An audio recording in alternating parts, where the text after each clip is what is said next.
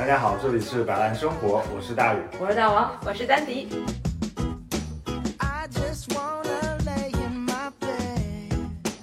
他们那个年代的人，其实工作对他们来讲是非常非常重要的，有很多的那种人生的成就感，其实也是从工作里面来的。这些就是他们工作的这个阶段的一个想法。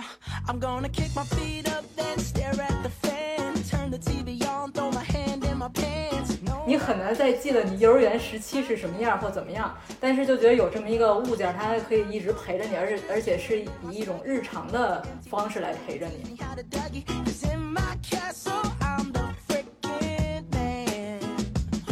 我因为我觉得这个东西一旦多多到泛滥，这个回忆好像反而没有那么珍贵了。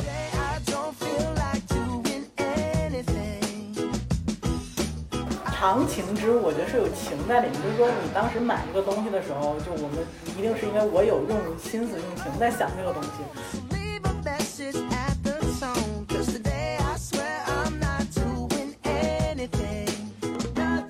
摆烂生活，Balance Life 是三个整理师大王、大宇和丹迪的对谈聊天播客，围绕整理与生活、Balance 与摆烂展开。分享整理中的见闻体验和各种鸡零狗碎，以及一些保持 balance 的随机小窍门儿。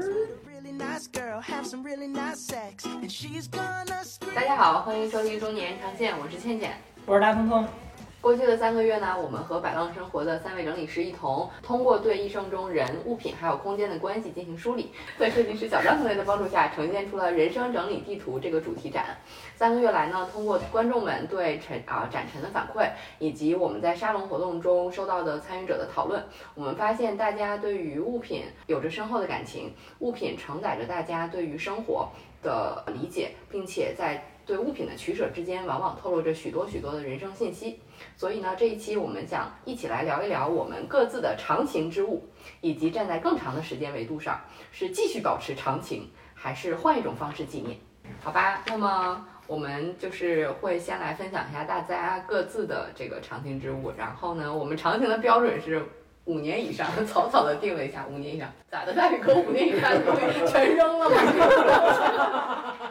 没有超过五年的东西，我太年轻。我那天看到这个的时候，我就四处的环绕了一下，我觉得我们家没有什么超过五年的东西。是吗？真的没有。后来我就仔细的，真的一个抽屉一个抽屉打开了，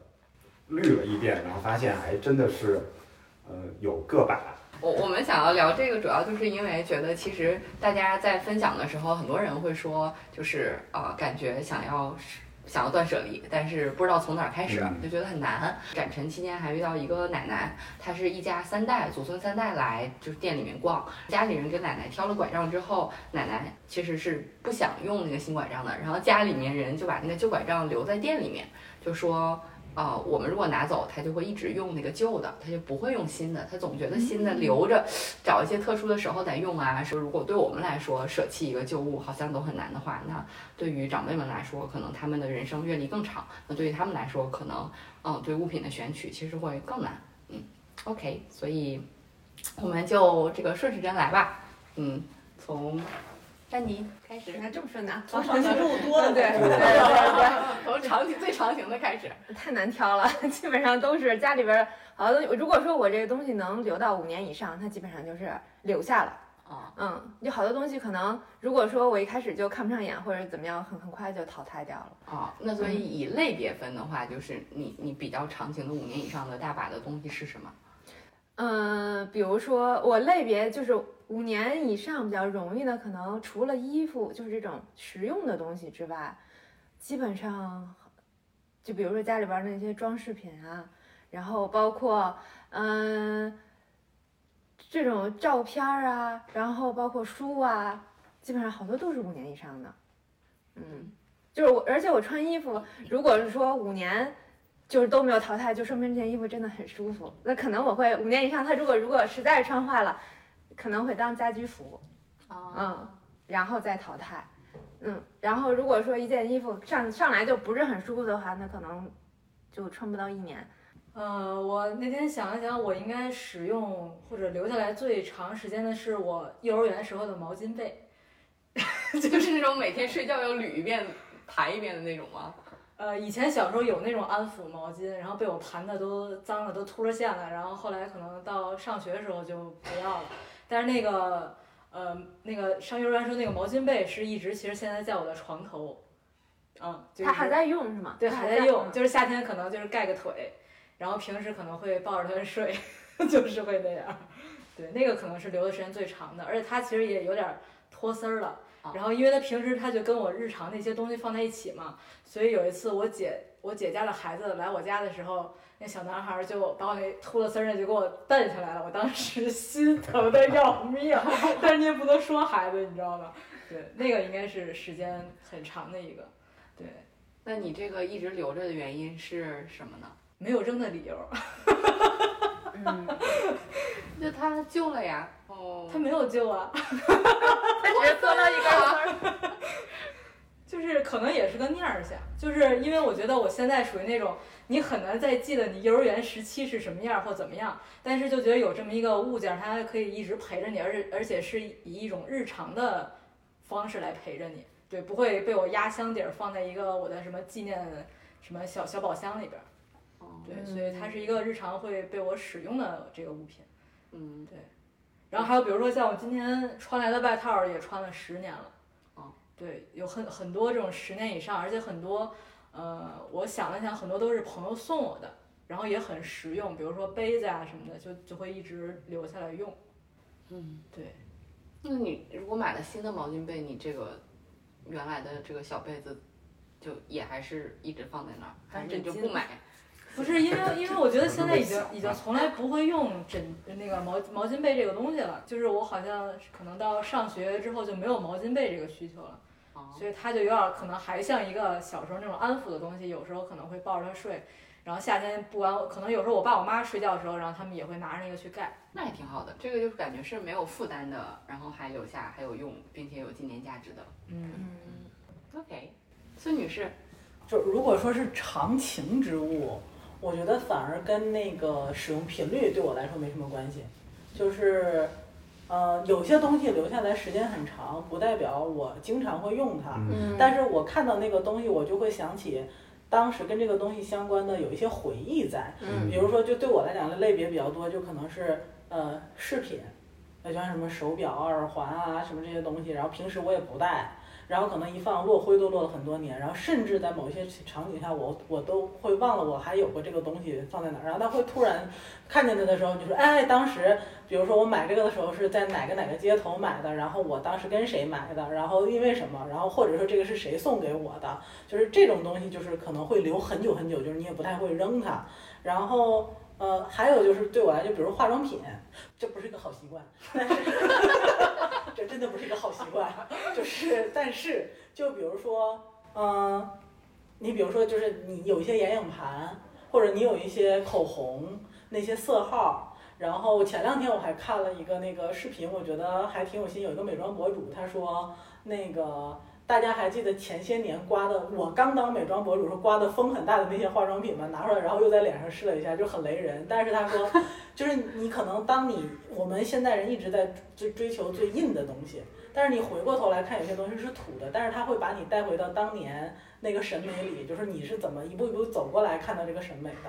然后包括最近那个张小慧不是很火很出圈嘛，但是就是很多当时她还没有带货，她最开始在写公众号重新写公众号的时候，我关注她的时候买了一些美妆用品。然后我现在看，其实还是就是就是很舒服，所以就是她就是我觉得化妆品这个东西会让我就是看上去会看到就是说哦，就是审美有些东西是会过时，但有些东西就是会在你的记忆里，所以这种东西就是我会一直留着，导致就是我们家反正这个东西占地很多，然后需要整理吗？是是是是，坦白说啊，我上次听完你们的那个整理衣服之后，我回去发现我就是处处落进你们的那个就是陷阱里，就是每年都买同样类型的衣服，然后然后我回去搜了一下，就是光什么黑 T、白 T、长的、短的什么什么，我总觉得我缺两件儿，然后或者是每年看到，哎，我需要一个这个东西，然后就总是在自己的重复的购买区域里轨迹里不停的打转，然后就是我我确实就是觉得需要像你们这样整理师帮我，但是就是很不舍得。我觉得我行啊，我能整理他们，但是从来不知道就是应该怎么从头开始。嗯但是反正就是看，而且就是有的时候，就比如说还有啊，我我是一个特别爱买鞋的人，我以前特别爱买鞋，特别爱买鞋，而且都买高跟鞋，就是怎么高怎么来那种，我也不穿。然后 然后就那天听完大伟哥他讲他扔西装的时候。我的心就扯着疼，他说他扔西装，我就想到我扔高跟鞋，我说不，我不要，就听到有一个人跟我讲，还是一个九九五后说，现在谁爱穿跟儿很高的鞋，多蠢啊，就是好感觉很土。然后我想了想，我那一柜子里都是跟儿很高的鞋，但是实际上你也没穿啊。没有，你真想拿跟儿？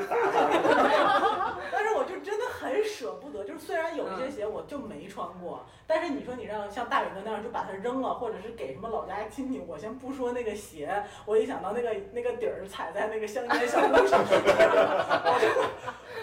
光想到这个东，啊当然我的鞋号也比较特殊，如果是三六三七码的就出了也就出了，像我这还很难找到这么大的脚是吧？然 后但是就是你想到它踩在信息透露有点多。就是这是一个招商广告。大家猜一下大头头多高？一米四五。四二的脚，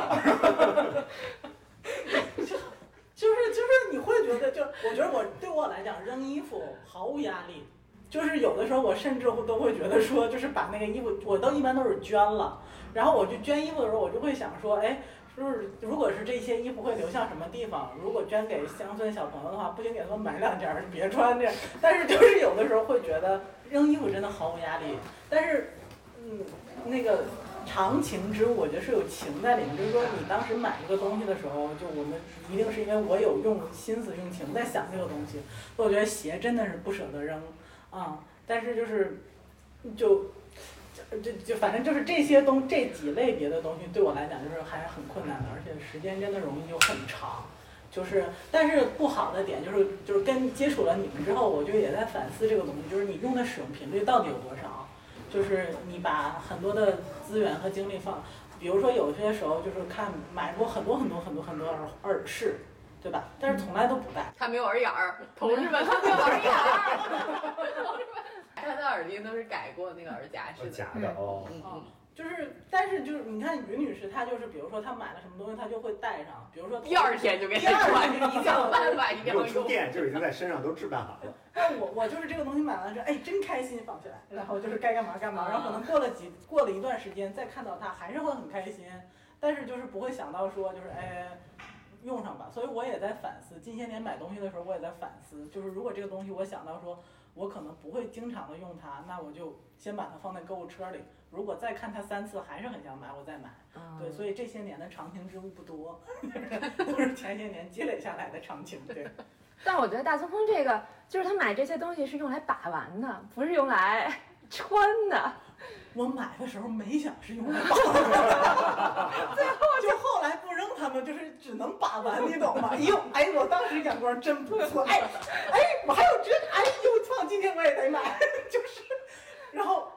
看完之后还是把它们放在那里落灰，就有时候也觉得挺对不起这些东西的。哦，还有就是这种长青植物会给很多年以后某一个点上会有一点惊喜，就比如说你可能早就忘了你买过这种东西，然后呢，突然有一天你收不得不收拾东西的时候，把它收拾出来之后，然后你带个两三天，你真的觉得说物超所值，就是真会买。对，然后但是就对，所以我呃就是就是就对我来说，常青植物是这些玩意儿。对，我好奇一下，你最近有哪个东西让你觉得当时我我他可能得得三年五年以后啊。最近最近你有哪个以前的东西拿出来？没有电光蓝的啊，你说把什么东西拿出来就是你你你最近不不最近有吗？呃，那个那个那个，哼 跟他们认识了之后，我回去认认真真的拆了一下我好几年没拆过的快递，好几年没拆他快递。就是是这样子的，就是有没生鲜已经长蘑菇的？那那种在我们家冰箱坏的时候扔了。就是是这样，我不是搬过几回家嘛，然后在这个搬家的，就是这个交叠期，我买过一些，比如说什么刺绣用品啊，什么什么那个耳饰啊，什么之类的。大哥怎么大聪聪说到现在，我觉得我完全没有见过他说的这个人，穿高跟鞋的、化妆的、有耳戴戴耳饰的，然后还有刺绣，跟我见过的大聪聪完全就不是一个人呀。所以物品里面透露着很多信息，都是隐藏的就是信息。你跟我处的时间还不长，总能碰见。二十四个比例那是另一个人对吧？然后就是，我就突然拆到一包的时候，就是我当时定的目标是，就是我得对得起我上这个课，对不对？我就今天我目标是我必须把这一堆儿快递我都拆了，虽然好几年了，而且是你越不拆它，你越不想拆它，就是会觉得反正这么长时间没拆了也没什么，就放那儿吧。然后就拆了一包耳饰，就拆，就是 我不知道，就好像三四年前买的。然后呢，我就觉得说，哎，还挺好戴。然后我就挨个试完了，就在家里面就挨个试完，就挺臭美。之后就把它们扔在桌子上，然后扔在桌上，我干的第二件事就是拿起手机，我把这家店想再找出来，我再买点儿。然后就全然忘了这些东西，已经好几年我也没有带过，对我的生活也没有任何波澜。就是我为什么要再买它？然后就是我我后来发现这家店不在了。然后就是它都已经关停了，然后然后我就或我就坐在那里想，就是说这些年这个东西我没带，但我买了它，就对我生活没有任何影响，那我当时为什么要买它？就是就会有这种感觉，就就是是因为你那个店多活了几年，就因为你没有早拆这个快递，所以那店就黄了。我在这里面想去咨询一下这个店主，当年的库存还有没有？对，就是就它不是常青植物，但是我保证我会带它，就是所以就是我后来想到这儿，然后就是我就干了一件事儿，就这几个月的呃，就这几个礼拜的时间，我但凡我出门前看到它了，我一定会带它们。就我一定就是要确保它们在它的生命周期里有被带过和使用过的价值。嗯，此时大王竖起了大拇指。哎，但今天见我们没有带，今天今天早上起晚了，脸都没洗，所以就是路径上没有绕过那一区。现在时间是下午两点。应该是中午起晚了。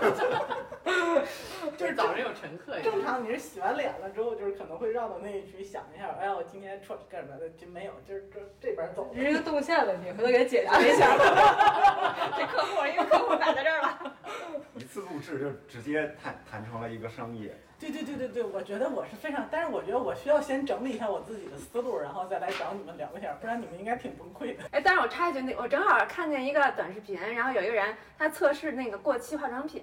然后就发现其实有一些化妆品它虽然过期，但是有的有的化妆品并不容易变质，就比如说粉类的，就特别干的散粉、粉底，然后还有口红，其实这些东西它并不很容易变质。对对对，No no no no no，我觉得口红这个问题就是不一定，啊因为某我我用过过期口红，就是当然可能是时代不一样。把品牌说出来。不是，我小的时候偷偷抹我妈口红，然后我妈是一个不化妆的人，她那口红都是别人送的，然后我就偷抹她的口红，然后我嘴就肿了。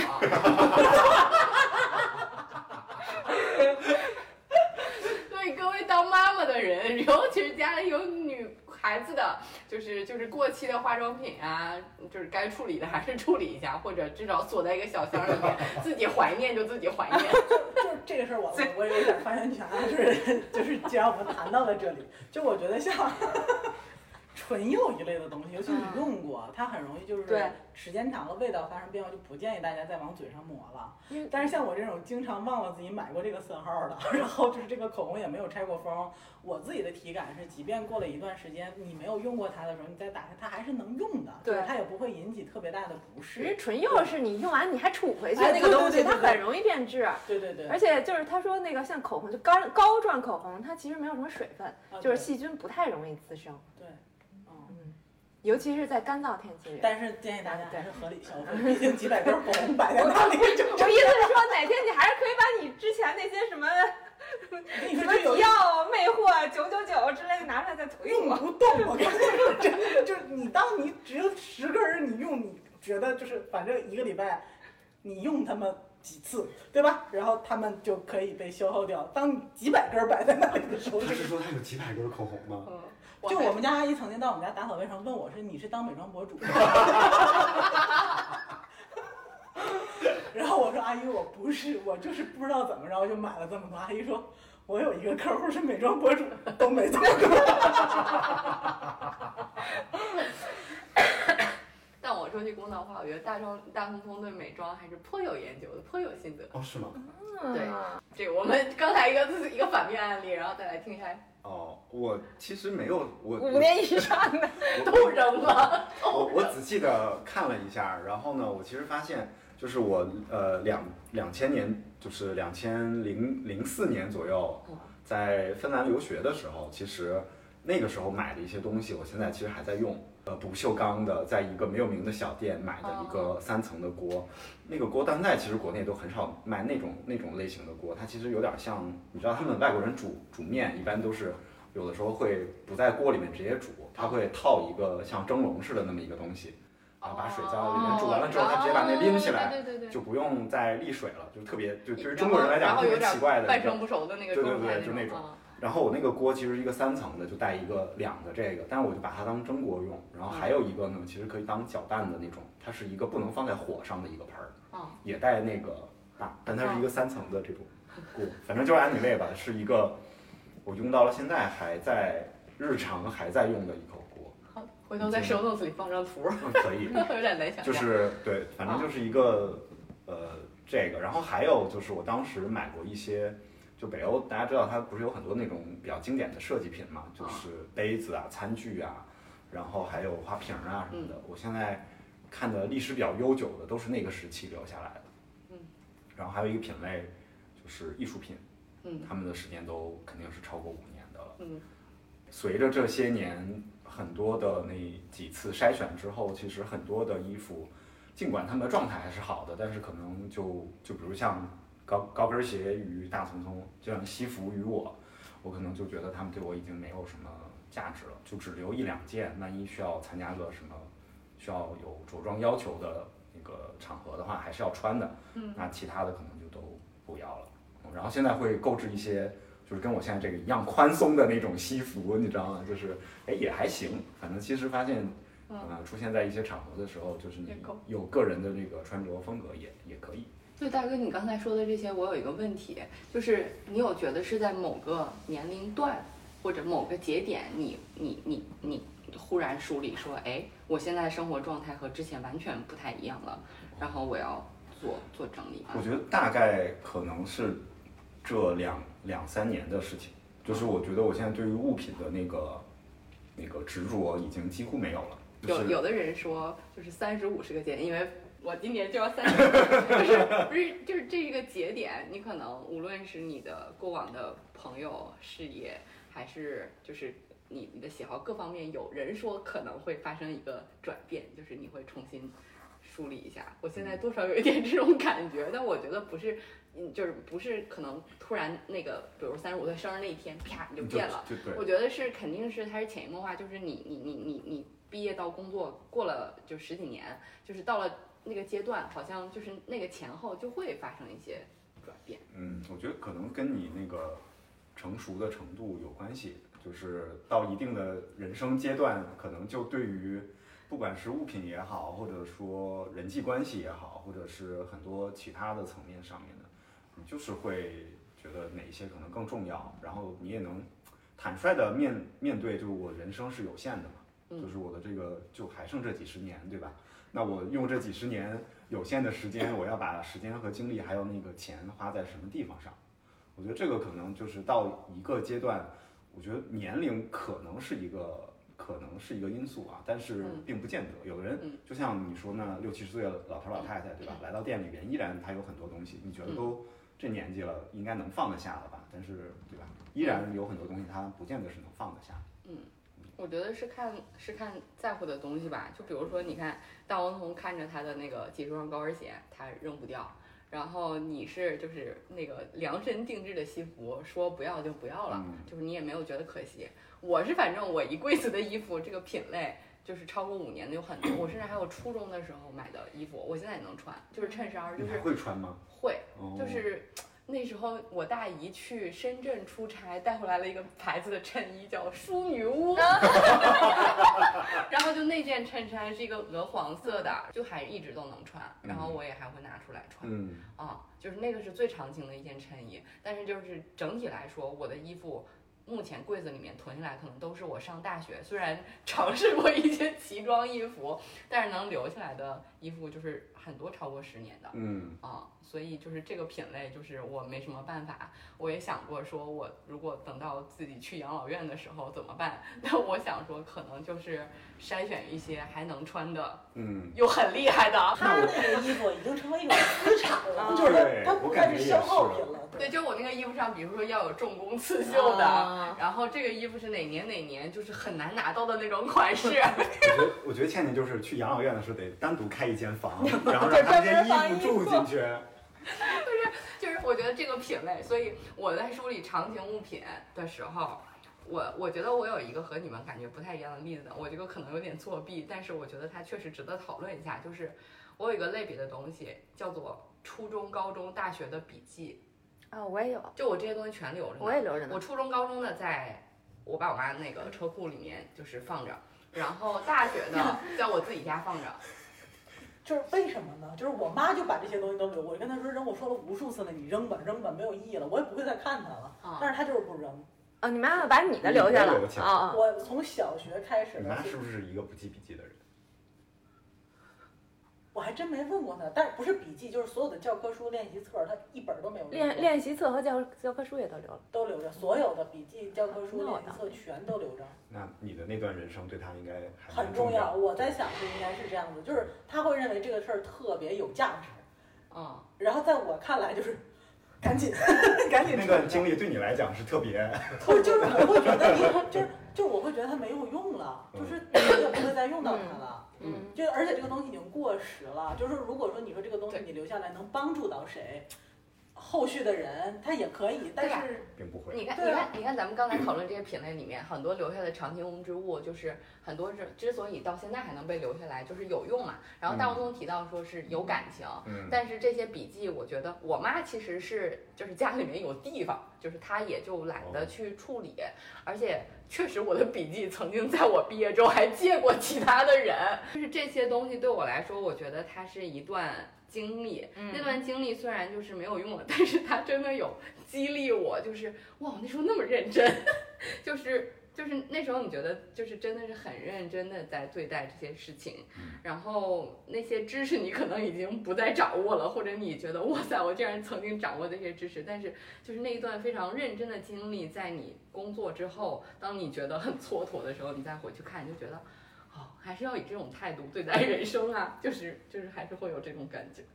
哦，对，所以嗯，就是我觉得它可能是代表着一种态度，就那个时期的那种那种状态，我觉得这是。我觉得是你的人生观，就是是一以贯之的。就我现在可能一直就是 用大王同事的话，我一直就是一个活得很用力的人。就是当我自己觉得嗯无事可做，就在蹉跎的时候，我就会觉得嗯不太对，所以人生松弛一点会怎样？就是松弛不下来啊。我就是一个永远有一个 to do list 的人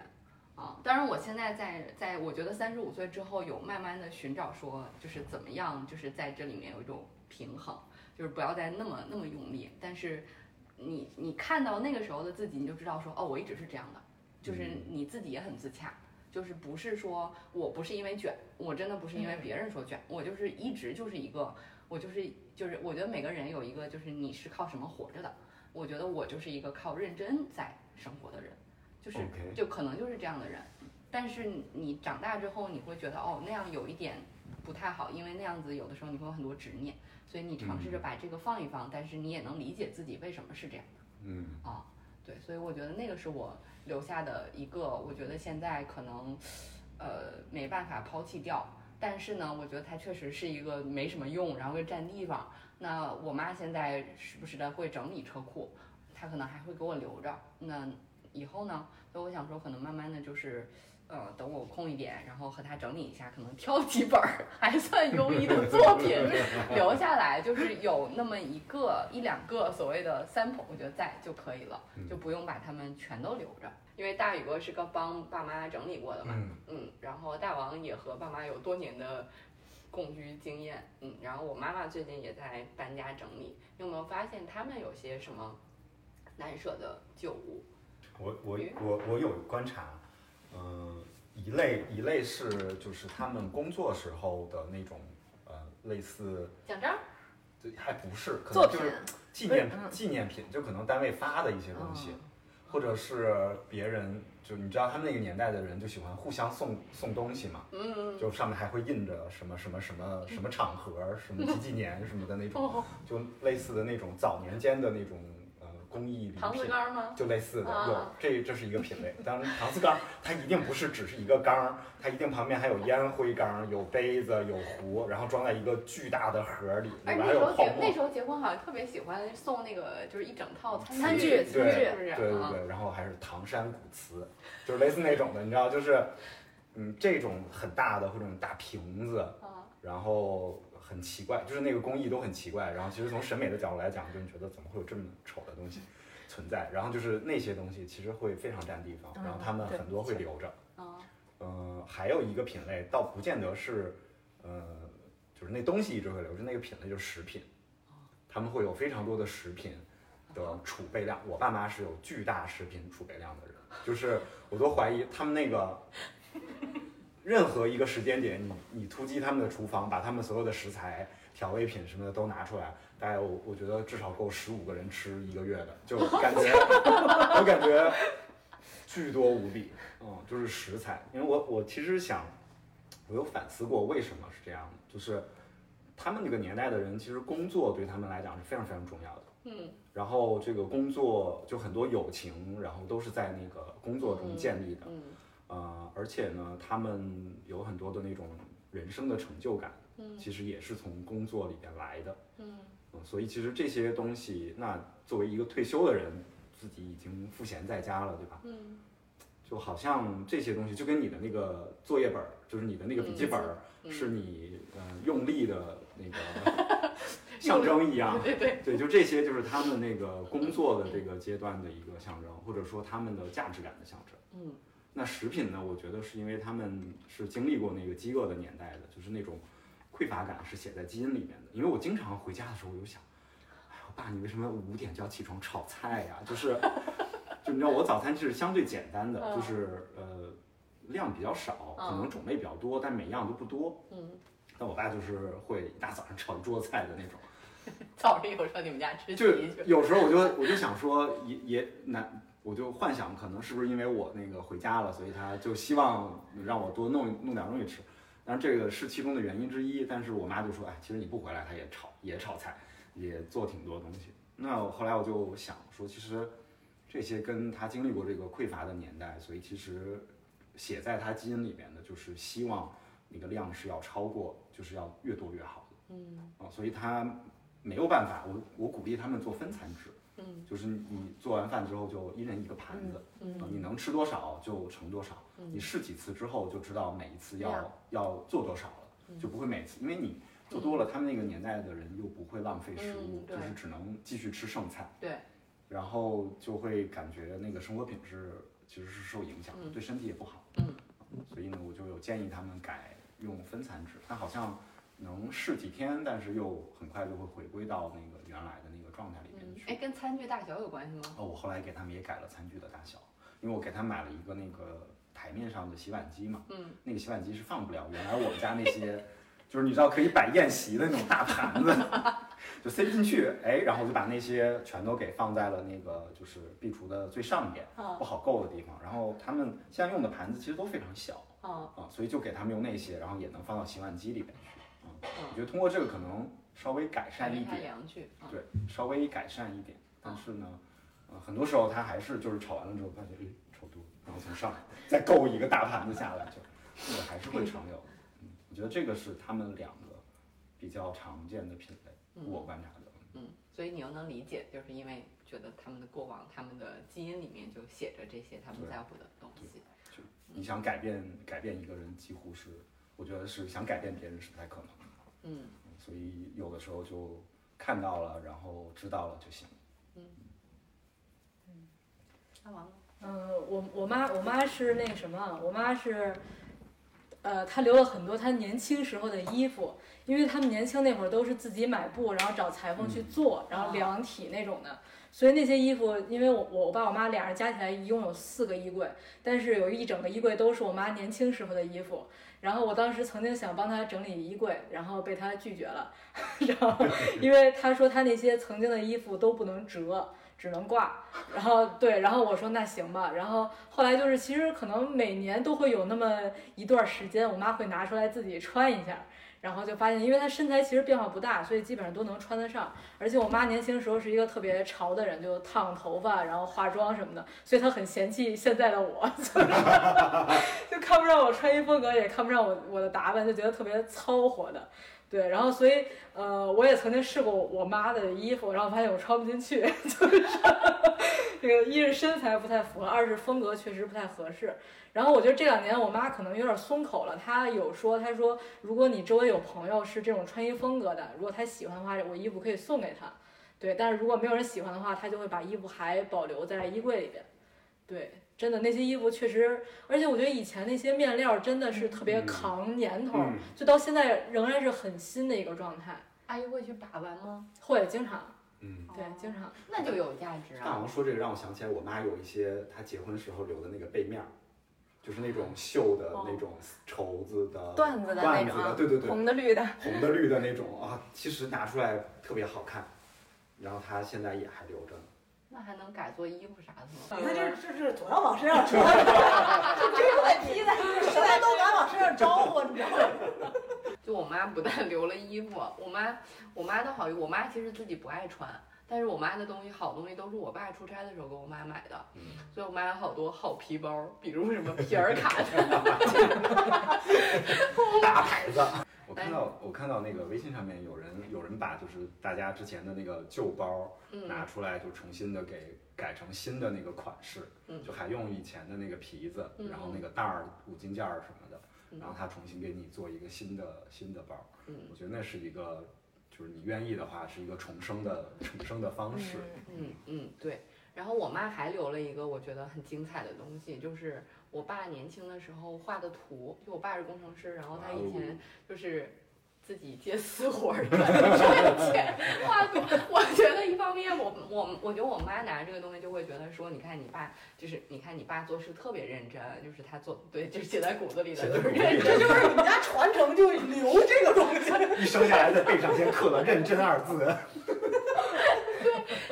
就是说，就是你看这个东西做，你看你爸做的这个这个图，然后还留看这你想 原来留笔记是干这个使的。对，还有我爸绘图用的那套圆规，就是他会留着这个东西哦，啊。对，我觉得还其实还挺挺有价值的嗯啊。嗯，对，所以你们盘点一下，就是，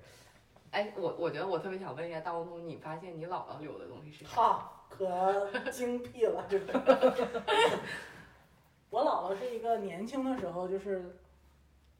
好打扮到什么程度呢？她有一件大衣，那件大衣几次三番要给我，我都觉得我自己不配，就是就是嗯，就是于女士和我的姥姥总是有隔空的共鸣，就是 你懂吗？他们总是想穿橱窗里的那个全市仅有的一件的东西。然后在那个年代，就是好像是呃，就是呃，我姥姥和姥爷他们呃中年时期的那个时候，然后大概可能呃几十块钱就能养一家人的时候，嗯那件大衣三百多块钱。嚯！然后我姥姥当时就说想买，然后它大概就是一个就是呃呃是呃领子是毛毛的，然后呢呃是呢子格儿的大衣，就是很苏联那种范儿的大衣，然后好像就只有那一件放在那个最大的百货公司的橱窗里，我姥姥就说我要买。然后我姥爷就是宠妻狂魔，然后全家就节衣缩食，然后就把就攒了三百块钱，几个月攒的我忘了，就把那件大衣给买了。然后那件大衣就到今天，就是我姥姥还是就是会三五不时的拿出来，然后说这个东那确实挺好的，就是什么都没有变，就是那个料啊、型啊。姥姥的身材也没有变，哇！对啊，姥姥这么多，就是我姥姥年轻时候要保持身材，每天早上起来二百个仰卧起坐，就是这样的人。现在多少个？现在多少个？现在不做了，都九十九十了，她肯定也不做。但是老人老了之后会瘦嘛，但是她年轻的时候就是腰围身材就是几十年没有过变化，它会上秤的，对不对？就这一点非常跟跟于女士非常非常一致，就也是很用力，就是很用力 啊，就是对对，我我我我生完孩子，我就是说我体重如果回不去，我这一柜子衣服都不会饶了我。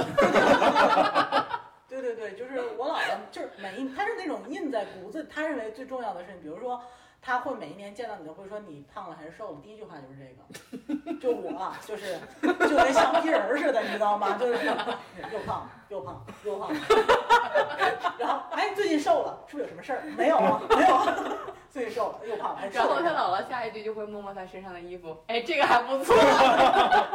这挺贵吧？然后紧接着你去把双眼皮儿割了吧，我都说你多少年了，还是割一个。哎，怎么不打个耳眼呢？怎么不打个耳洞呢？哎，小姑娘打个耳洞挺好，戴耳环。我说老师我有耳夹，哎，那不行，那玩意儿不行。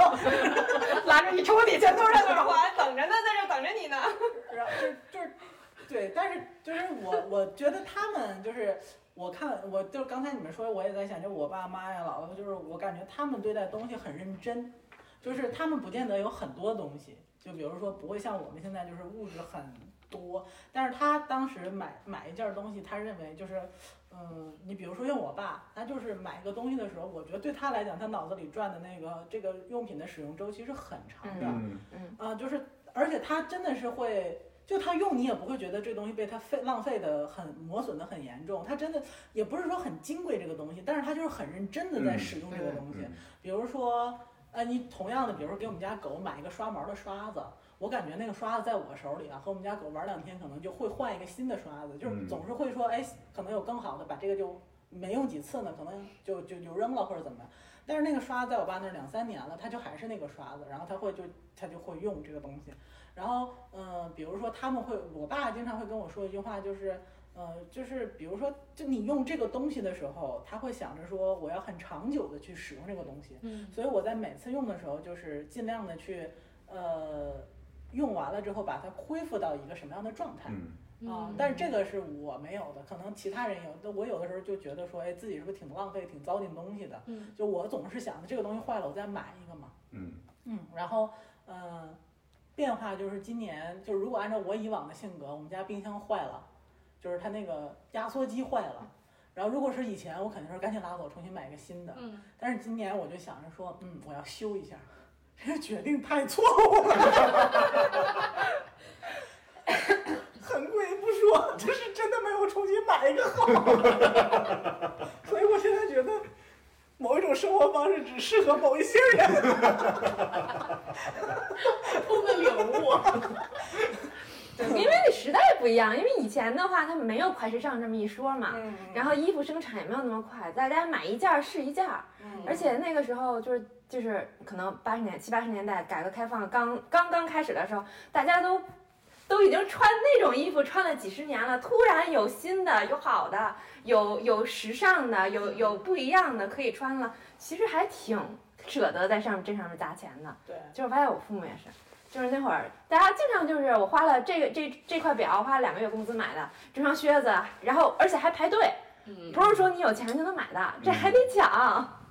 对，这还那所以还还是不一样。对东西来之不易，所以就会更珍惜，但那个时候，比如说你真是花了几个月买一块表，你会很高兴很长对时间。对，嗯，那现在好像就是有快乐的那个值哈，就边际效益越来越低，对对对，嗯，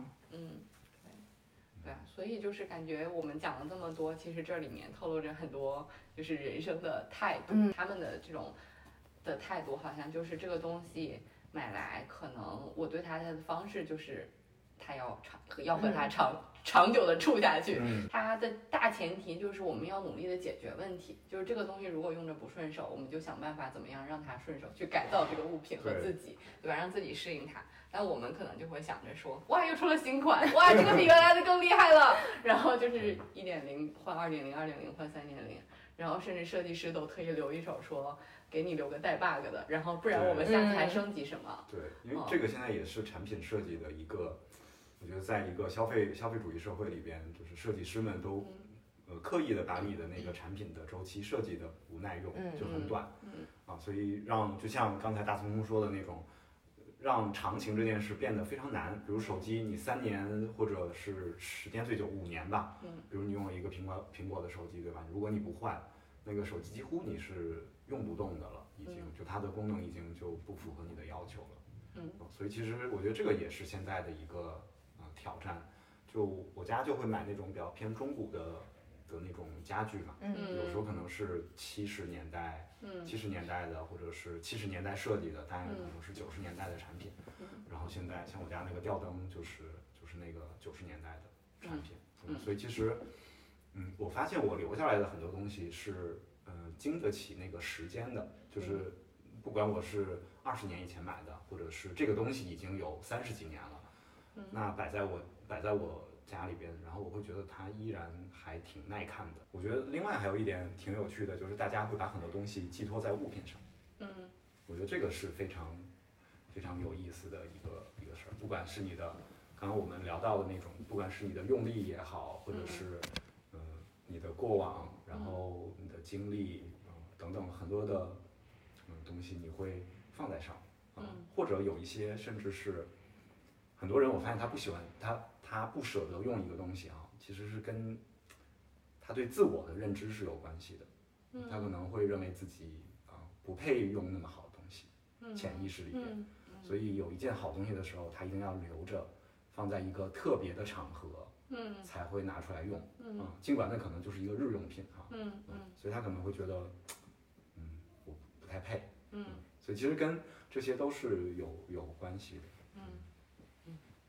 那咋办呢？我公公婆婆买了，我给他们买了那个那个新的无线的扫地机器人，嗯他们就一定要等到搬了新家再用，然后真的就是在家里放了整整一年半。也没什么好办法，有有的时候就是你送他的时候，瞬间就把那个包装什么都拆好，然后给他安置好，然后嗯立刻扫地设置都给弄好，然后就不要让他有那种有，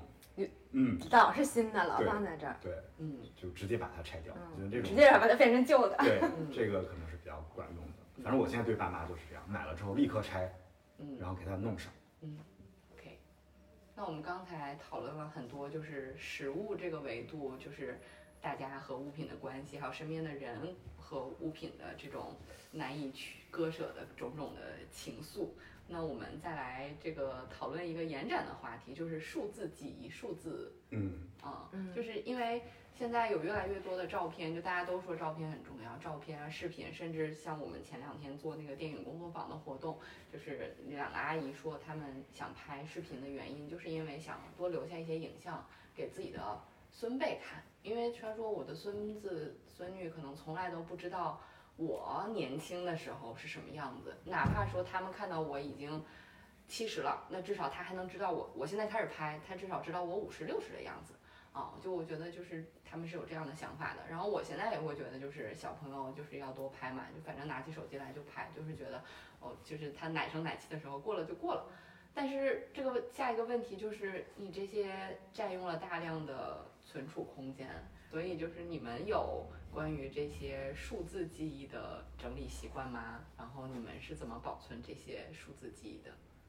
嗯，我觉得这个东西就是说，刚才刚才那个倩倩说它不占空间，它的确是不占空间。但是对我来说，它有一个问题，就是它占时间。对，就是当你不不停的在拍照片的时候，就是然后就一股脑的可能都拽到云盘里面。那有一天你想整理的时候，这个时间我觉得首先是很可怕的。嗯第二，你想，你你我，因为我觉得这个东西一旦多多到泛滥，这个回忆好像反而没有那么珍贵了。就对我对我来说是这样啊，就是就我我知道照片很重要，对我也是很重要。但是呢，如果说它已经多到让我无法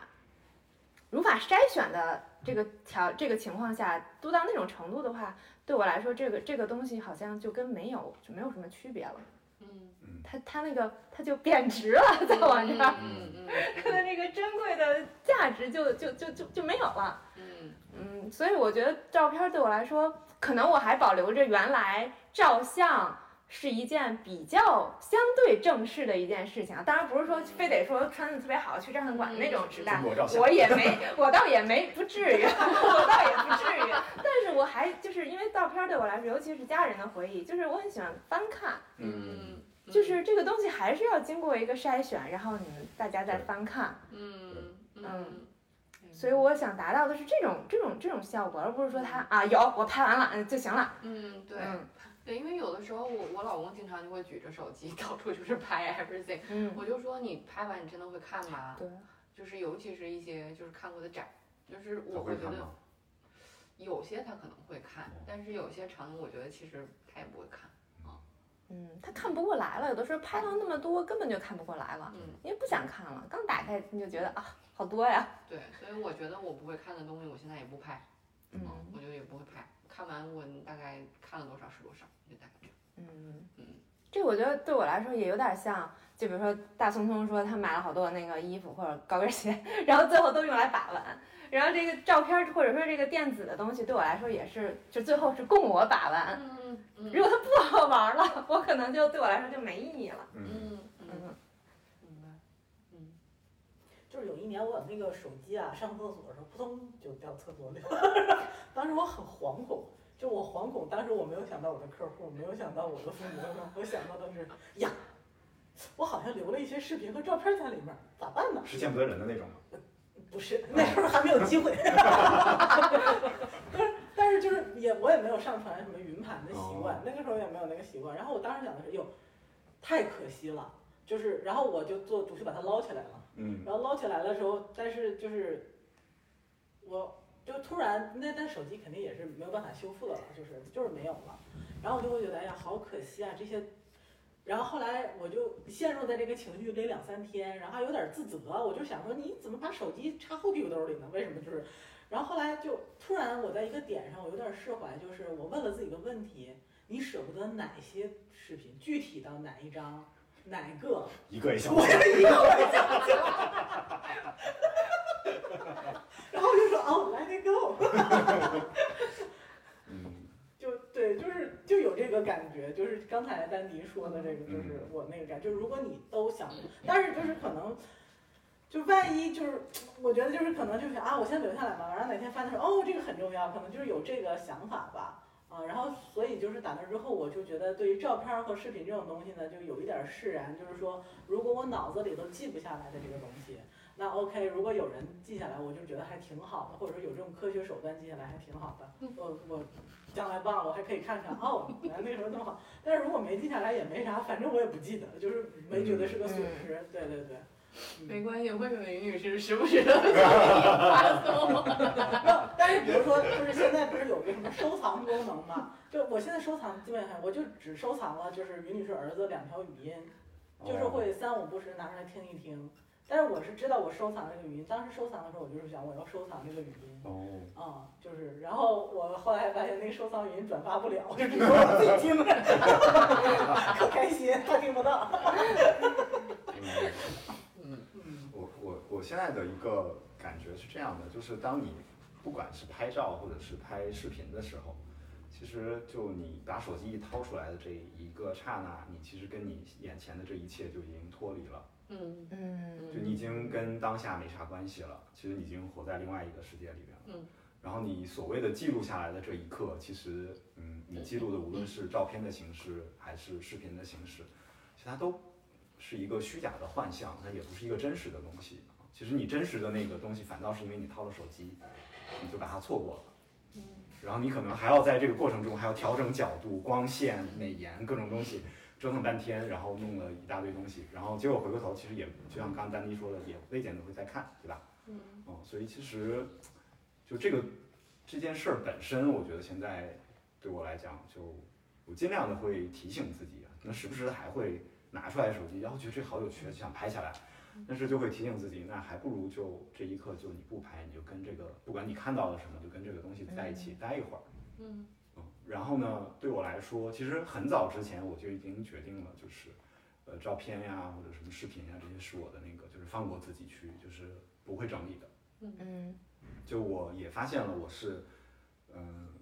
我之前所有的照片就是在各个手机里，然后这些手机现在都还在家里面放着，就是用过的那些手机但是呢，我也没有一个冲动说我想看一下，比如说二零零四年的夏天我到底干了什么，就就从来没有过类似这种冲动，嗯，或者是，嗯，当然有的时候就那苹果会告诉你说，去年的今天你干了啥啥，嗯他给你弄一段儿出来，你感觉哎也还挺有意思的哈。但仅此仅此而已。但是我就想，我的生活如果没有去年的今天，好像也不受啥影响，也没啥损失。所以其实这一部分就是我现在也算是被我快要断舍离的一个一个东西吧，就是没有必要，我觉得是没有，甚至不值得拿出来讨论。准准备去大宇哥门口蹲蹲点儿，那个 扔照片儿、扔手机的那一天。嗯，啊，大王呢？我觉得我没有什么发言权，他的人生很短，不是因为就是就像手机里照片很多，对对，我手机里边照片很多，而且因为我特别喜欢拍东西，就是会记，所以对我来说，这个东西就像宇哥说，这就是放过自己的区域。我觉得它偶尔会成为我的负担，但是我并没有想那么多，嗯。我只是享受当下，我就是想记录它，嗯。那我就记录它。那我经常可能记录完以后，转眼就忘了，它就会在相册里存好久。那可能比如说我再再转过，比如说一两个月或者半年、一年之后再看，发现它不重要，那就删了就好了。嗯对我来说没有什么太多的沉重感或者压力感。嗯，嗯对，而且我特别享受，就是苹果提醒我什么几年前的 今天，二零零四年的今天对天，我像我的百度网盘也会提醒我什么多少年前的今天是这样的。然后如果这个照照片里边有我其他的朋友，我就会当下发给他，其实是跟他产生了重新的一个链接。嗯对我来说都是一个比较有意思的事情。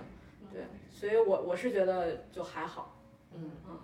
那我觉得这里边有一个不一样，就是你拍照就是要的是那个过程，还是要那个结果？嗯就可能对我来说，更多的是那个结果，我是需要那个结果，所以我要保证那个结果是后来用的用得上的。嗯，但是如果对你来说，可能拍照就是享受这个过程，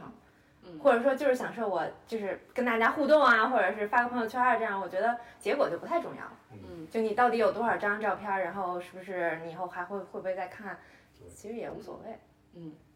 我我觉得我有的时候记录，呃的一个原因是我大概是应该是上高中、大学的那会儿听到一句话，是说我们在大脑的存储里面，其实很多事情我们都记得，就是那个印儿的都都在那个沟里面呢。但是呢，我们唯一呢，之所以很多事情记不起来呢，是因为缺少一个这个指引到那个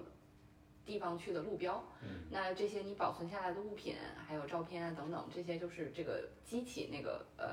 记忆指向那个记忆的一个路标。所以我想留下一些东西，然后留下一些记录，然后就是当我想起的时候，我能。哦，我我我有一些这些路标可以让我想起来更多的事情啊、我觉得是是因为这个，所以我会做一些记录。然后我觉得这件事情是我们现在站在现在这个节点来来看，那其实好像记忆更多的是对于自己是有很多意义和价值的。那么数字记忆对于其他人来说，那就变成一件很难整理的东西。因为我们之前讲过遗物整理嘛，老龄整理中最后一个部分可能是遗物整理。那其实在我看浏览就是国外的网站说，如果有人家里人去世之后的 to do list 上里面 有一有有一个事情是处理他的银行账户，嗯然后各种电子记忆、邮箱，然后这些，嗯那所有的这些其实都是数字记忆。那这些怎么办？这些就是难道我们去世之后，我们的 iCloud 怎么办？就直接删掉吗？我们的微信就是后面到时候，就是就啪被被抹掉嘛？我觉得倩倩问这个问题特别特别好，就是当你都经历过这些的时候，你就会觉得啊，这些都一点都不重要。嗯，就是你你不在的时候，没有人会在意这些事儿。嗯就是包括你的子女或者是什么的，可能他们会选选一些照片啊，或者是一些视频留下他们会来。有他们记忆中的版本。对，就不嗯一定不是你那个版本。对。然后呢，这你有时候看电影就会发现啊，一个小男孩跑到阁楼里，发现他姥姥嗯已经去世的姥姥什么的留下来的一个盒子里面的照片儿什么的，就打开一段尘封的往事，好像就也就是也仅此而已，就是对吧？只是为了别人故事提供一些灵感。对，就只不过是嗯又拍了一个新电影的开场，然后呢，但其实这个事儿对其他人来讲，就你那么珍视的重工的刺绣，可能对于后人来讲就是，哎，真占地儿啊。嗯，我就当背背面了，段子背面那个应该有点儿扎是吧？沉扎吧，你要夹夹汗毛什么的，不适宜。二手二手还能出去。对，所以其实我觉得就是我们现在很多对于物品的留恋呢，嗯就真的是你现在放不下而已。然后这个东西真的也只是你自己的那个你自己的那个执念而已。嗯，再换一个人，每个人都有自己的那执念。对，你还考老在万一设个密码，对，就是人想整理这好像被锁了。手机不就是输错几次之后直接就会给你抹掉吗除？非你有你有你见过那本书吗？什么老年使用什么指南？它里面哦，有个小册子，指导是吧册子里面嗯就是让你把你的各种用户密码名密码都写下来，但是你活着的时候你就想，这可不能随便乱写，万一被人看见了呢，然后结果就永远也没有写，然后所以到万一有人真的需要需要用的时候，发现哎，好像也也不知道。嗯，因为就是这件事情，其实想就 OK，我们进入最后收尾的阶段，就 是对，就是就是呃，因为从这次的展览，我们从一开始策划，然后梳理所有要上墙的这些文案。然后到今天为止，其实我们还经历了沙龙分享，还有线上分享。虽然参与的人数比我们想象的要少，但其实也还是有一些反馈。然后包括呃整个展览期间，有的时候真的会有人驻足看很久。然后有一天有一个阿姨我印象特别深，那个阿姨就是应该是个工作日自己来的，然后她就是在每一面墙面前都站了很久，然后拍照。然后最后小心翼翼地说：“这张纸我可以拿走吗？就我们那个折页，说这个我可以拿走吗？”我说：“当然可以。”然后那个阿姨说：“嗯，就是你们这些文字，我觉得就很打动我啊，就说了这样的话就走了。我我我觉得就是这个过程对我自己有很大的精神层面的触动，就是当时我写完整理完所有的时候说，呃，我们少年时期对于物品就是。我们很渴望，很渴望，因为我们做不了主，因为就是爸妈嗯塞给我们说，哦，我真的好想要，然后给我一个吧。就尤其我现在自己当妈妈，看到小朋友这种 做不了主的状态，就是很可怜。就是我很渴望长大，然后终于长大了之后，你就自己可以做主，啊，会不停的买东西。但是像现在人到中年，就是你慢慢知道说，有些物品从它的流通价值上，它就是真是浪浪费钱。然后，然后还有一些就是你真的是就没有必要，你想开了就没有必要。然后到了老年，你就是像我妈妈现在就不停的说，他们现在就是要从准备要从一个大把大房子搬去一个小一点的房子。我说你们这么多东西能行吗？她说我一柜子已经清一半了，就是这几年我慢慢就是在告别这些东西，说我我也用不上，然后也没有用，留那么多东西干嘛呢？就是他自己已经在经历这样的过程。我觉得是因为他在帮我姥姥整理的时候，他我觉得产生了这种经验。然后我也是在自己整理自己家的时候，慢慢一次搬家一次搬家，然后发现东西太多，其实就是没有用，没有意义。哦，然后但是梳理完之后，我就说我得出的结论是人生好苦啊，就是这么点事儿，就是我们和物品的关系到走了，你真的是也带不走，然后你能驾驭的东西就这么少。然后我当时就很感触，我说我最后写了说人生好苦啊，哦，但是如果你只看着那个终点，你觉得没有意义，那那这些经历都没有意义了吗？那你可能就会丧失生活的兴趣。嗯，所以就是看到了那个终点，然后再回过来，你就更知道生活里面什么重要。对哦，我觉得这个是梳理完之后我很重要的一个，呃，就是感觉收很收获的地方嗯，所以衣服特别重要，是吧？啊，真的很 对，但是饭可以不吃，山不能不埋。但是，我今年一年哦，就是我今年一年就是有很多店我进都没有进过，因为我觉得我一些多一件不多，少一件不少的我不要买了嗯，啊，我只要买那些我觉得很厉害，就是 都没有我柜子里的衣服好。你知道吗？这就是最吓人的地方，最后这个衣柜就慢慢迭代成全是厉害的衣服，没有能出街的。没有啊，我是会穿全都能出街。我做的厉害的衣服都可以出街。对，就是我会更知道说什么东西是能使用的。然后我如果有一些就是呃，比如说厉害的衣服进来，但我也会淘汰一些，就是！不不不，厉害的衣服我不喜欢了，我会流转它。其实我觉得这有一个免疫的过程，就是我们一开始都是从小的时候，就是像倩倩说的，小的时候物品都是父母给安排的，有些东西你要而不得，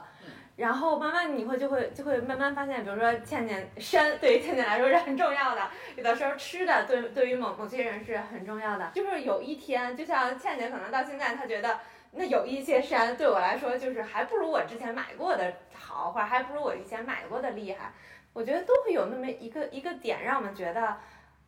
我大概明白了这些什么东西是我是对我来说是重要的，或者说像倩倩的妈妈给给姥姥去整理东西的时候，他会他会慢慢就知道，哦，这其实后来后面的都人都用不上了，我是可以让他走的。所以我觉得我们都会经历这这一个过程。就虽然说人都有终点，那物品也有终点，但是我觉得这个过程也很重要。所以就是我觉得日常的整理也是能给我就是这种这种不断筛选这种感觉，嗯，而不是说真到我最后最后了，然后我想有这个心，然后但是又没这个力了。嗯的时候去做这件事儿嗯。所以我觉得我们这个展览可能会给很多就是观展的人一个共鸣，就是就是这些其实是共识，就大家的共识。嗯。但是呢，我觉得，而尤其是那个倩倩的文案，我觉得写的特别好，嗯然后包括配的那个图嘛，就把几点，然后就就给大家全都指出来，就大家就觉得哦真的是这样，就是对我来说，或者对对每一个人来说都是这样。嗯，好的，就是关于我对，就是关于关于那天就是线上分享的时候，呃，我觉得那个提问的部分嗯。也、也挺有意思的嗯啊，包括线下分享的时候的提问，所以就是就是关于这个部分，你们有什么有什么印象深刻的时刻，或者对，就是 in generally 在过去三个月里面，嗯，反正我觉得上周那个线上分享最后那个问题，我觉得当时我们三个人都回答了一下，我觉得当时是激起了我的那个讨论欲。非常有每个人的风格，我觉得你们对，因为他当时那个那个听众问的是，就是如何控制父母的购物欲，对吧？嗯对然后宇哥在在解读控制这个事儿嗯，然后丹迪也分享一下，其实我们之前做社老化整理的一些内容。然后我其实是从我的角度，就是从我跟父母生活的这个经历来分享的，所以我觉得这个很有意思，可能也是，嗯，像该倩说，就是可能有人来看展览的时候，他可能会对他。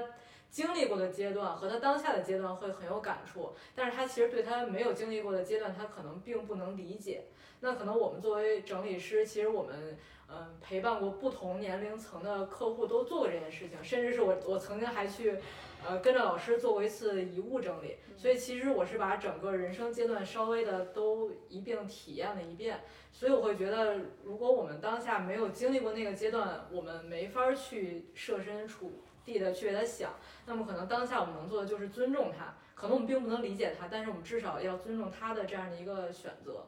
对，所以这个是当时就是感触还挺深，觉得还挺好玩的一个事儿。嗯，反正大姚那时候的分享就是你帮爸妈整理陪伴他们这个过程，还可以和他们多很多聊天的素材，我觉得就是嗯还对，嗯因为我觉得就是可能我们平时很难有很多的契机跟父母去深聊，就可能大家不是那种爱交心的那种性格，但是你可能会通过比如说跟跟着他们干聊啊！对，很你奇怪你的人。生目标是什么？但是你就会通过，但是你可能会通过日常的一些整理，然后突然有这么一个话题可以去跟他调侃说，哎，你这东西你买的这么多，你为什么不吃啊？然后他可能就说啊什么看错了什么，就就是我觉得这个是增加一些亲子的 这个这个 对谈时间，我觉得很有意思。嗯，必须要给大家补充一下，因为我觉得大宇哥这个分享就太内观了，就是太大宇哥了。怎么控制爸妈的购物欲？之后，大王人说：“你看你用的这个词‘控制’，为什么想要控制他呢？但是你你你想想你自己是什么样子的？就是我们很难控制别人呀，对不对？那很难控制怎么办？那我们先要从自己做起。控制一下你自己。我们有时候是自己没有整理好，然后想去整理别人，因为整理别人比较容易。这个大宇哥说，真是太有智慧了。嗯，好的。就是首先就是说，通过这三个月的学习，改掉了自己一些陋习，就是无意识的陋习。然后，呃，就是再往深刻里走一点儿呢，我觉得就是可能就是跟我我觉得对物欲的依恋，其实是心理上的一种补偿。就是嗯，比如说我大宇哥说的清食材，因为前阵嗯比人家冰箱不是坏了嘛，然后就是 顺带着清了一下食食材，发现我很多东西都是一九年那会儿买的，一九年底二零年买的，因为那时候是疫情，就是因为一个人住就总是想囤东西、嗯，恐惧，啊，对，就是其实是一种莫名恐惧。你说我买那么多各种各样颜色的米干什么？就我从来不吃，就是好看，什么色儿都有，真的。时不时的把手插进大米里，然后那儿解解关压。键是就是买完还摆瓶儿里，为了这还买了很多瓶儿，然后瓶儿里的换了之后发现，哎，外面还有备用的，一看日期都是什么一九年底、二零年初，然后就是都都这个时候，然后后来发现就是真的也不吃，然后你说我不吃吧，就是也没当我长肉，然后就是，然后后来我就在想，就是包括那个就是于女士刚才说的那个。你有些东西如果不记录下来，被人忘了怎么办？或者是你自己这东西，如果你特别在意的一个事儿，然后后人没有给你那个处理好妥当，或者说这事儿就哎，那我那就在那些照片哪儿去了，视频哪儿去了？就是我没了之后怎么办呢？就是你难道要成立一个委员会吗？这委员会万一这些人都以后都没了怎么办？还要再成立一个委员？就是会有就是这种担心。信托。这个事儿其实信我我前前前两天也是就是那个跟阿姨在聊，她说那个嗯，她妈妈去世了很多年了，好几年了，疫情前去世的，然后骨灰呢就一直寄存在一个呃一个一个一个地方，然后他们想试图给他买墓地，然后没买到，然后后来说跟他爸商量商量，就是说就可能就是也想，他说他有一个客户的呃爷爷奶奶在疫情当中去世了，爷爷去世了。然后因为爷爷奶奶感情也不是很和睦，爷爷没有留下那个话儿说到底要怎么处理，然后奶奶和和那个子女商量之后就给他抛向大海了。然后呢，我还挺震惊的，但是他当时说他觉得抛向大海，他想了想说他跟他爸商量商量就是挺好，就是说实在不行也抛向大海，说自己将来也抛向大海。然后我当时还就觉得就是就是我们家保洁阿姨就是一个思想前卫的人，然后我想说，哎，那如果我将来我我我我我内心里隐隐的不希望被抛向大海啊，然后我就想说，为什么我不希望被抛向大海呢？就是我希望可能潜意识里希望有人来看我，然后说，那我为什么希望有人来看我呢？就是我觉得就是没活够呗，然 后就是那会有人来看我吗？好，OK，假设就是说。就是我在我们这代人里头平寿命是平均寿命之下，那还是他们健在的时候还是会有的。那我的下一代可能，如果我在世的时候对人家很好，人家也很记得我，愿意想我，那可能也会来。那他们下一代就根本不会再想到我了呀。那就是早晚我会被抛向大海的。那与其那个时候被抛和现在抛，反正我都不知道了嘛，该抛就抛嘛。然后后来我就这样一想，我就觉得哦。就是忽然我就想到这个物欲的事儿，我就觉得可能我对物欲有很痴迷的时候，就真的年轻的时候真的有很痴迷的时候，就这东西不买不行，就是必须得买，就是哎想尽办法撒泼打滚，或者是就自己有这个挣钱能力时候，我就是得买，虽然就然后可能买买买买买，然后也不计成本不计数量的去买了之后，后来发现买有一天买买到自己都觉得没意思了。然后，但是会突然有一段时间说我不买了之后又觉得很难过，哎，那是我的生活品质下降了吗？啊，或者说就是会有过这种 up and down 的时候，就对于物质的依恋。然后我觉得这个波段会随着年龄慢慢慢慢，它这个波峰波谷就趋于平缓。然后就会发现有一天会发现说，其实我也不是特需要这个东西。然后其实有他没他，完全取决于我怎么看这个事儿。就是。就如果说我和于女士一样对衣服有很大的执念执念的话，那可能我我应该放弃一些对其他东西的执念。那假如我真的觉得这事儿现在对我很重要，那我就追求这个事儿就好了，而不是说我不管这个事儿也没有想清楚我就去追求它。所以就是当想完这件事儿之后，我觉得对物欲这件事儿呢，就慢慢慢慢会平和了。当然就是说。呃，人人之大欲嘛，是不是？就是还是偶尔三五不时的对一些杰出青年才俊设计出来的产品感受到一些吸引。但是这个时候要不断努力的提高自己的眼界和境界，尽量减少对一些庸俗设计这些东西的这个。对，就是总而言之，就是活着的时候呢，我觉得。就别别别别别难为自己就好，然后没了之后的事儿呢，就是 也别想，你也管不着，就是大概就是这样。嗯 嗯，说的可真好呀。不是，就我我我插插插过一句，因为我是最近这一年发现自己的消费变得更理性了之后，我就想说，哎呀，难怪人家说消费还得看年轻人。咱们店为什么业绩不行了吧？对，真的是，我觉得不是因为你的叫什么消消费预期下降，是因为你你就是觉得自己不需要那么多东西了，该有的都有了，该见的都见过了，然后你就更清楚自己需要什么，不需要什么，什么重要。啊，我觉得是因为这个。年轻的时候都乱买过了嘛，对吧？哦，对呀、就是谁都要经历这个阶段呀啊。就是拿得起才能放得下嘛，嗯至少也拿起来过。嗯即便是像我这么爱买衣服的人，到现在也都会减量。嗯对啊。嗯，对 OK，那么大宇哥，我就我其实感觉当时看到倩倩写那个说总结完了，觉得这个人生真苦啊，我就觉得啊，真的是一个有悟性的人。他说了跟佛陀说的一样 的话。主要问题是他以前他不觉得人生苦，你知道吗？就但一点什么事儿的人，我觉得说这个也不能算他不性强，只能说到位了。嗯哎呀，就是我是感觉呃，这个刚才大聪聪说的那个也挺挺打动人的，就是你好像就是在人生的某一个阶段，你好像就醒过来了一样。嗯，就是你到那个阶段，然后你就突然意识到说，哦，哪些可能对我来讲是是比较重要的，哪些可能只不过就是我猪油蒙了蒙了双眼，然后那个就是在在那儿一直不断的在追逐的东西。成长。对，这都是成长的成长的过程，所以就其实有那个过程，我觉得是挺重要的。然后我就想说的是，整理其实也是帮助大家就是觉醒过来的这么一个一个方式，就是你通过整理看到自己跟物品的关系，然后呢，其实你真的也能看出来很多自己内心的那种需求到底是什么，然后也能看到自己其实是在用呃一些可能不是很合适的方式，比如说消费呀、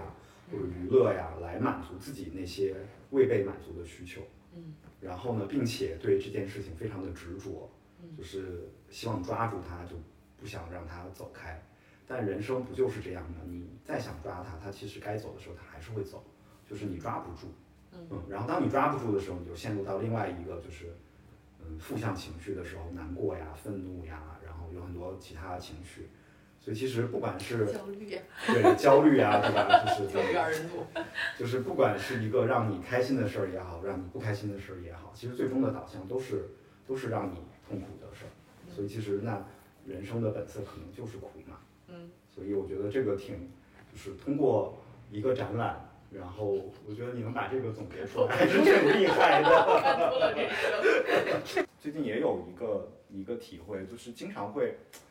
嗯、我觉得用我们作为整理师哈，其实每一个人就你都是一个独立的个体，你都是有自己的那个标准的。那我其实也是这一次，然后倩倩问我说我这次去禅修有啥有啥体会哈？我其实一个特别特别明显的一个体会就是我真的非常喜欢拿自己的尺子来衡量别人的人生。嗯，我这个就是这一次特别特别的感受特别的清晰。然后呢，我就想说，哎，但其实，嗯，何必呢，对吧？这完全是没没必要这样做的。然后每个人都有自己的人生，他都有自己的那个不同的阶段和他的那个面对的各种条件，所以其实你，呃，大可不必这样做。然后，而且很多的时候，其实我们掏出自己的尺子的时候是呃振振有词的，因为我们坚信我们那个尺子是是经过经过考验的，对吧？我前半生其实用尽了用用尽了我的全力来打磨这把尺子，然后我精益求精的让它变得很很很标准，然后非常的精确。然后呢，那我这把尺子就是最好的尺子，所以我就希望拿着尺子来衡量，嗯外面的一切或者其他的人，嗯，那有的时候其实作为其实作为整理师，我们也经常看到各色的各色的人生嘛，就是你能看到各种各样的活法，嗯，然后呢，我觉得这也是对我一个提醒，就是嗯，是是真的不要随便把自己那个尺子拿出来。然后我也在想，嗯，也许有机会，其实我看到这个的时候，也许这个尺子慢慢的会不会也就也就变得不那么不那么硬了，然后它可能也许有一天也会消失掉。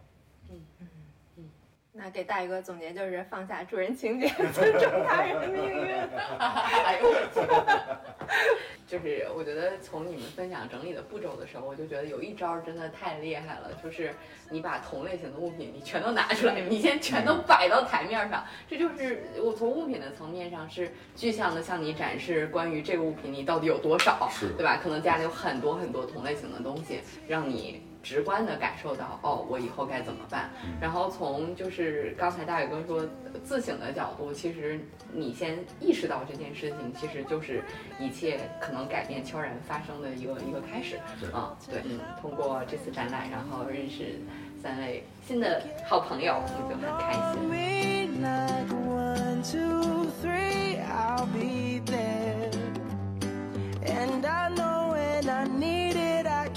欢迎大家在小宇宙、喜马拉雅、苹果 Podcast 订阅收听我们的节目，并在极客爱百万生活 Balance Life 与我们互动。也欢迎大家向我们提问关于整理、整理师相关的问题，我们会不定期解答。说不定你的提问会变成下一期的话题呢。